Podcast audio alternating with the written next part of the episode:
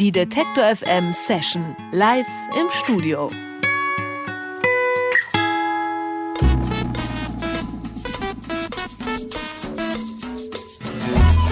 Calexico ist der Name eines kleinen Ortes an der amerikanisch-mexikanischen Grenze. Und es ist auch der Name einer großartigen Band aus Tucson, Arizona. Seit fast 20 Jahren bespielt das Kollektiv um Sänger Joey Burns und Drummer John Convertino seine eigene Nische im Amerikaner-Universum. Ein Sound zwischen Old Country, Post-Rock und mexikanischer Folklore.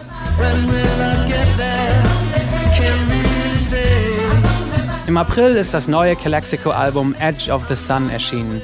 Auf dem hat sich die Band viele Gäste eingeladen, zum Beispiel Sam Beam oder Nico Case. Das Album lebt von musikalischen Gegensätzen. Geradlinige Indie-Rock-Nummern wechseln sich mit Elektro-Cambia und atmosphärischen Popsongs ab.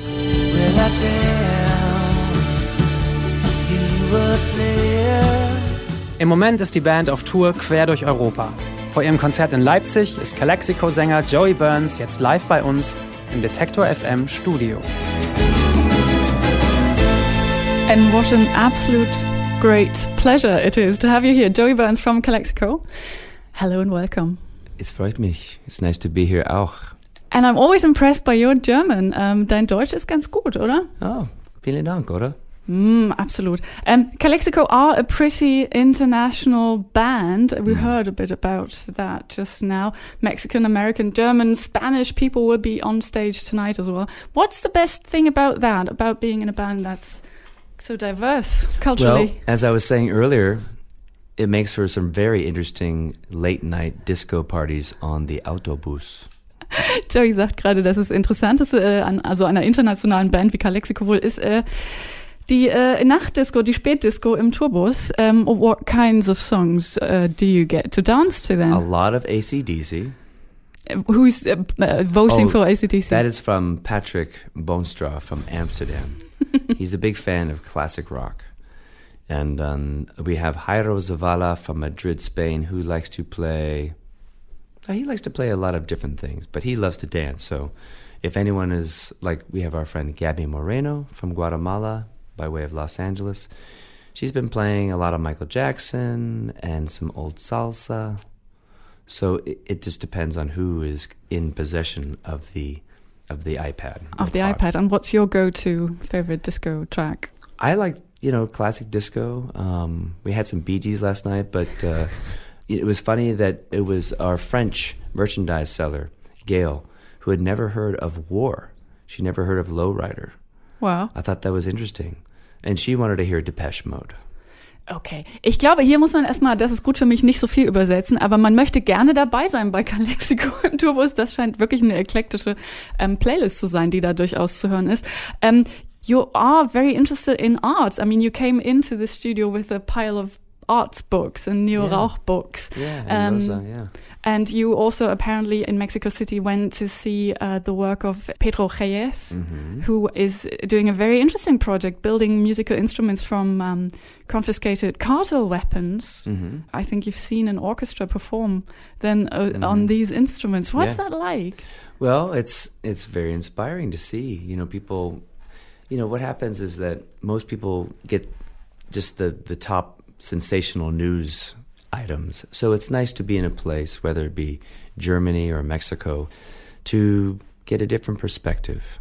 And um, of course, seeing the work of uh, Neo Rauch and Rosa Loy today was was really inspiring, as it always is. It's great to see. Every now and then, if I have time, I can go to a museum when I'm on tour. And in the case of working in Mexico City, we got to go um, to see the work of Pedro Reyes, which you had mentioned, and it was fascinating seeing you know pieces of guns that were dismantled and broken. Tanks had run over them, so they were just in little tiny pieces. So they were welded back together to make musical instruments. We got to see them and try playing a few of these pieces. They're very, very heavy and ominous, but at the same time, it's nice seeing something positive being made of these pieces that can be so destructive. Joey hat gerade eine sehr interessante äh, Sache erzählt. Wir haben ihn ein bisschen darauf angesprochen, als ähm, er hier reinkam, hatte er einen großen Stapel Bücher in der Hand, äh, unter anderem Neo Rauch, ähm, so Kunstbücher. Und sie gucken sich auch gerne so Projekte an, die im weitesten Sinne mit Kunst zu tun haben. Joey hat gerade nochmal erzählt, dass er Malerei natürlich sehr liebt und auch immer versucht, auf Tour sich Museen anzugucken.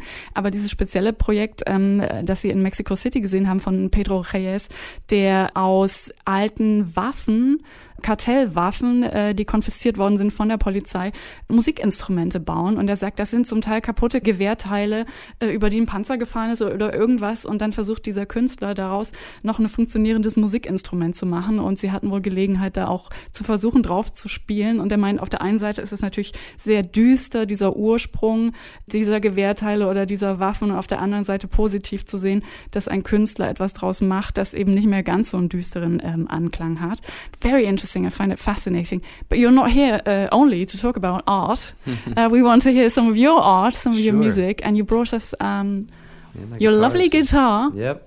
And uh, uh, hopefully, just as lovely song. Which one are sure. you going to play for us? Uh, I would like to play a song called "When the Angels Played," and it's a song that I co-wrote with a wonderful singer-songwriter named Pieta Brown from Iowa, and um, it's one of the songs that was written and recorded down in Mexico.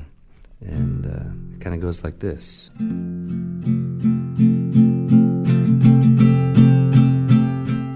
You were looking for silver, looking for gold, and never did feel the wind turning cold. Always said you didn't need that much anymore. You were carrying the weight of the world, running around with all that pain. So you never did feel my hand in the rain. You were dreaming deep down in the night, dreaming all of your days. So you never did wake when the angels played. Well, fire in the tunnel, fire in the wash, in the ringing of the bells. So you never did wake when the angels played. Well, maybe you find your silver, maybe you'll find your gold. Maybe we'll meet again on the road sometime. We're fire in the tunnel, fire in the wash, and the ringing of the bells. Oh, you never did wake when the angels played.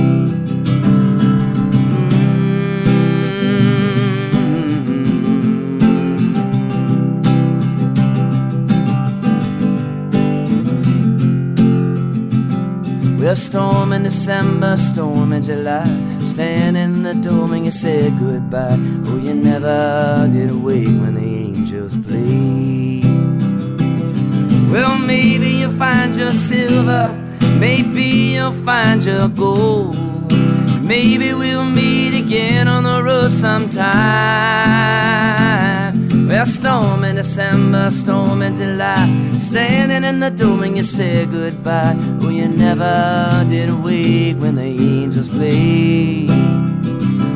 Well, you never did wake when the angels played.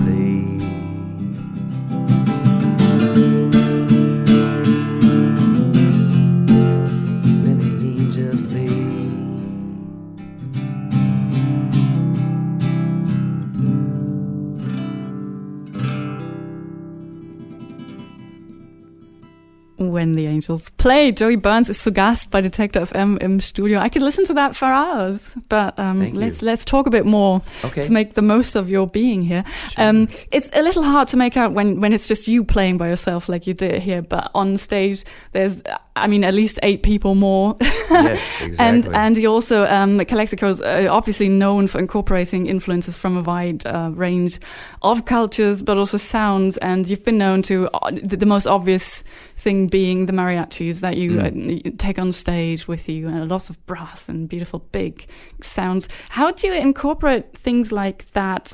Um, something from a different culture, from a different musical tradition, without making it kind of sound like some sort of gimmick or something right. to just. Well, I think it's you know the instruments have their own unique voices, right?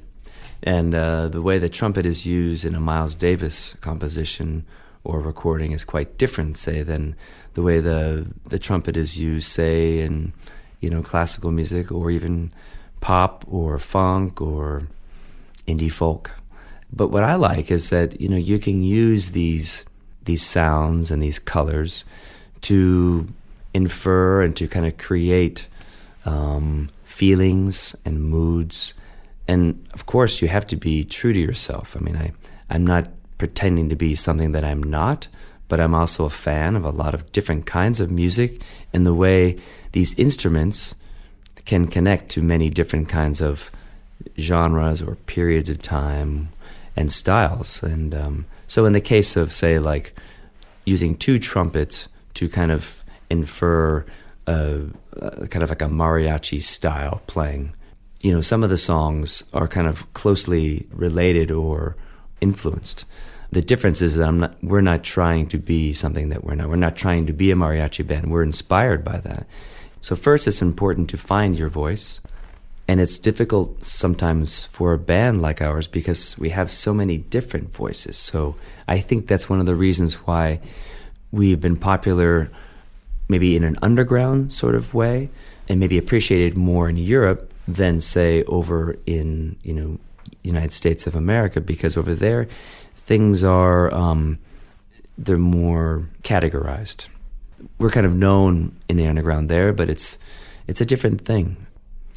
I've never had to worry about feeling like I'm I'm stealing or, or borrowing something that is not mine. I, I feel like we've always maintained our own unique voice. I find it surprising though that you still think yourself as underground. I mean, I wouldn't. Without a doubt. Really? That's okay. interesting. Ähm, ich habe mich ablenken lassen von dem Gedanken, dass äh, Joey Burns von Calexico offenbar immer noch sagt, dass die Band so ein bisschen Underground eben nicht Mainstream ist. In Europa ist es vielleicht noch ein bisschen anders, aber darüber haben wir gerade zuletzt ein bisschen gesprochen. Aber eigentlich ging es los, dass äh, ich wissen wollte, wie es ist, wenn man diese unterschiedlichen Einflüsse in die Musik einbringt. Also dieser offensichtliche, dieser Mariachi-Klang, den man ganz oft natürlich auch mit dem Sound von Calexico verbindet und äh, der auf der Bühne natürlich auch durch die Trompeten und so dargestellt dargestellt wird, ob man da manchmal sich so ein bisschen auch vorkommt, als würde man was aufsetzen, was man nicht selber ist. Und er meint, es wäre eben total wichtig, dass man seine eigene Stimme findet und sich selbst treu bleibt. Aber viele dieser Klänge, es ist eigentlich egal, ob es eine Jazz-Trompete ist bei Miles Davis oder irgendwas, was man im Pop, Funk oder auch der Klassik ähm, verwendet. Es sind alles sehr unterschiedliche Klangfarben, aber wenn man etwas für sich findet, was passt zur eigenen Musik, dann sei das durchaus legitim, um Stimmungen zu erzeugen oder Emotionen rauszubringen. Um, let's talk a bit about the record that you're touring with, Edge of the Sun. Beautiful album, and it does have a lot of guest musicians on it. Neko Case, yeah. we heard that when we started talking about it. Sam Beam of Iron Wine, Ben Bridwell, Band of Horses. So many people that you've mm. worked with. When you do that, do you get them in and then kind of find something that works for the both of us, or do you start out with a song that you have an idea for and think that would be brilliant for Neko Case? Mm. It's different for each guest. And so the idea grew very organically and slowly, and it was near the end of the, the making of the record. So this was an afterthought. It wasn't a, hey, this record, let's have a bunch of guests. It was more, let's make some good songs and see what we can do. I wanted to have a lot of variety in the music. Just as we are pushing ourselves to find different musical moods or expressions or, or, or styles of music, we're also looking for different guests. I think it's that striving to find new experiences for us personally that hopefully translates to the audiences. That here's a band that's not staying still and that is also very generous in the way they share the stage or the spotlight.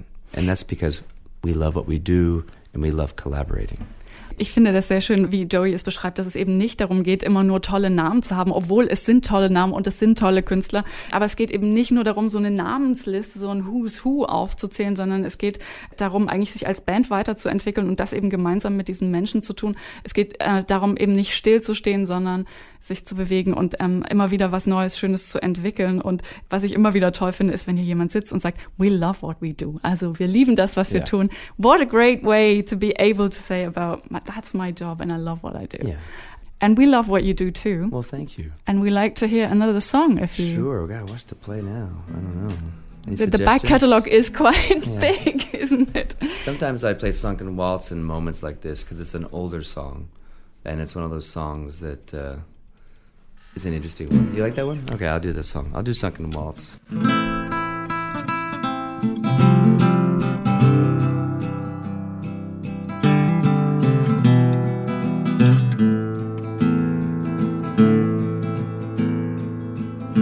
Wash my face in the rivers of empire. Made a bed from a cardboard cream down in the city of quartz. No news, no new regrets. Tossed a Susan B over my shoulder and prayed it would rain and rain. Submerge the whole western states it a last fair deal with an American seal and corporate handshake.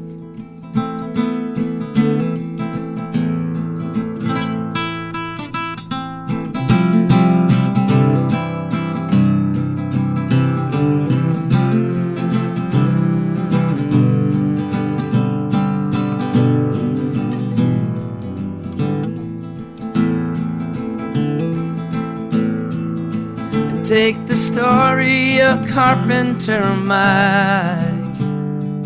And dropped his tools and his keys and left. And headed out as straight as he could. Past the city's gated neighborhood. And slept neath the stars. Wrote down what he dreamt and he built a machine for no one to see. Then took flight, first light of new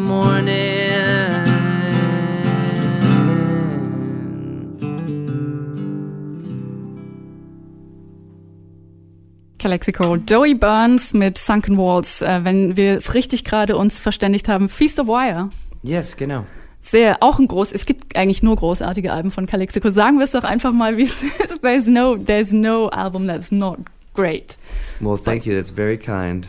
Um, and we're very, very happy to have had you here. Um, you probably need to get back to the yeah, it's venue time and to sound check. But thank you so much, everyone, for making it possible. You guys are fantastic and important radio station here in the heart of Leipzig. And you do realize that there's a lot of fans here. Um, we, we do love you. Um, und ich muss jetzt nochmal auf Deutsch sagen, Calexico spielen natürlich heute Abend in Leipzig im Werk 2.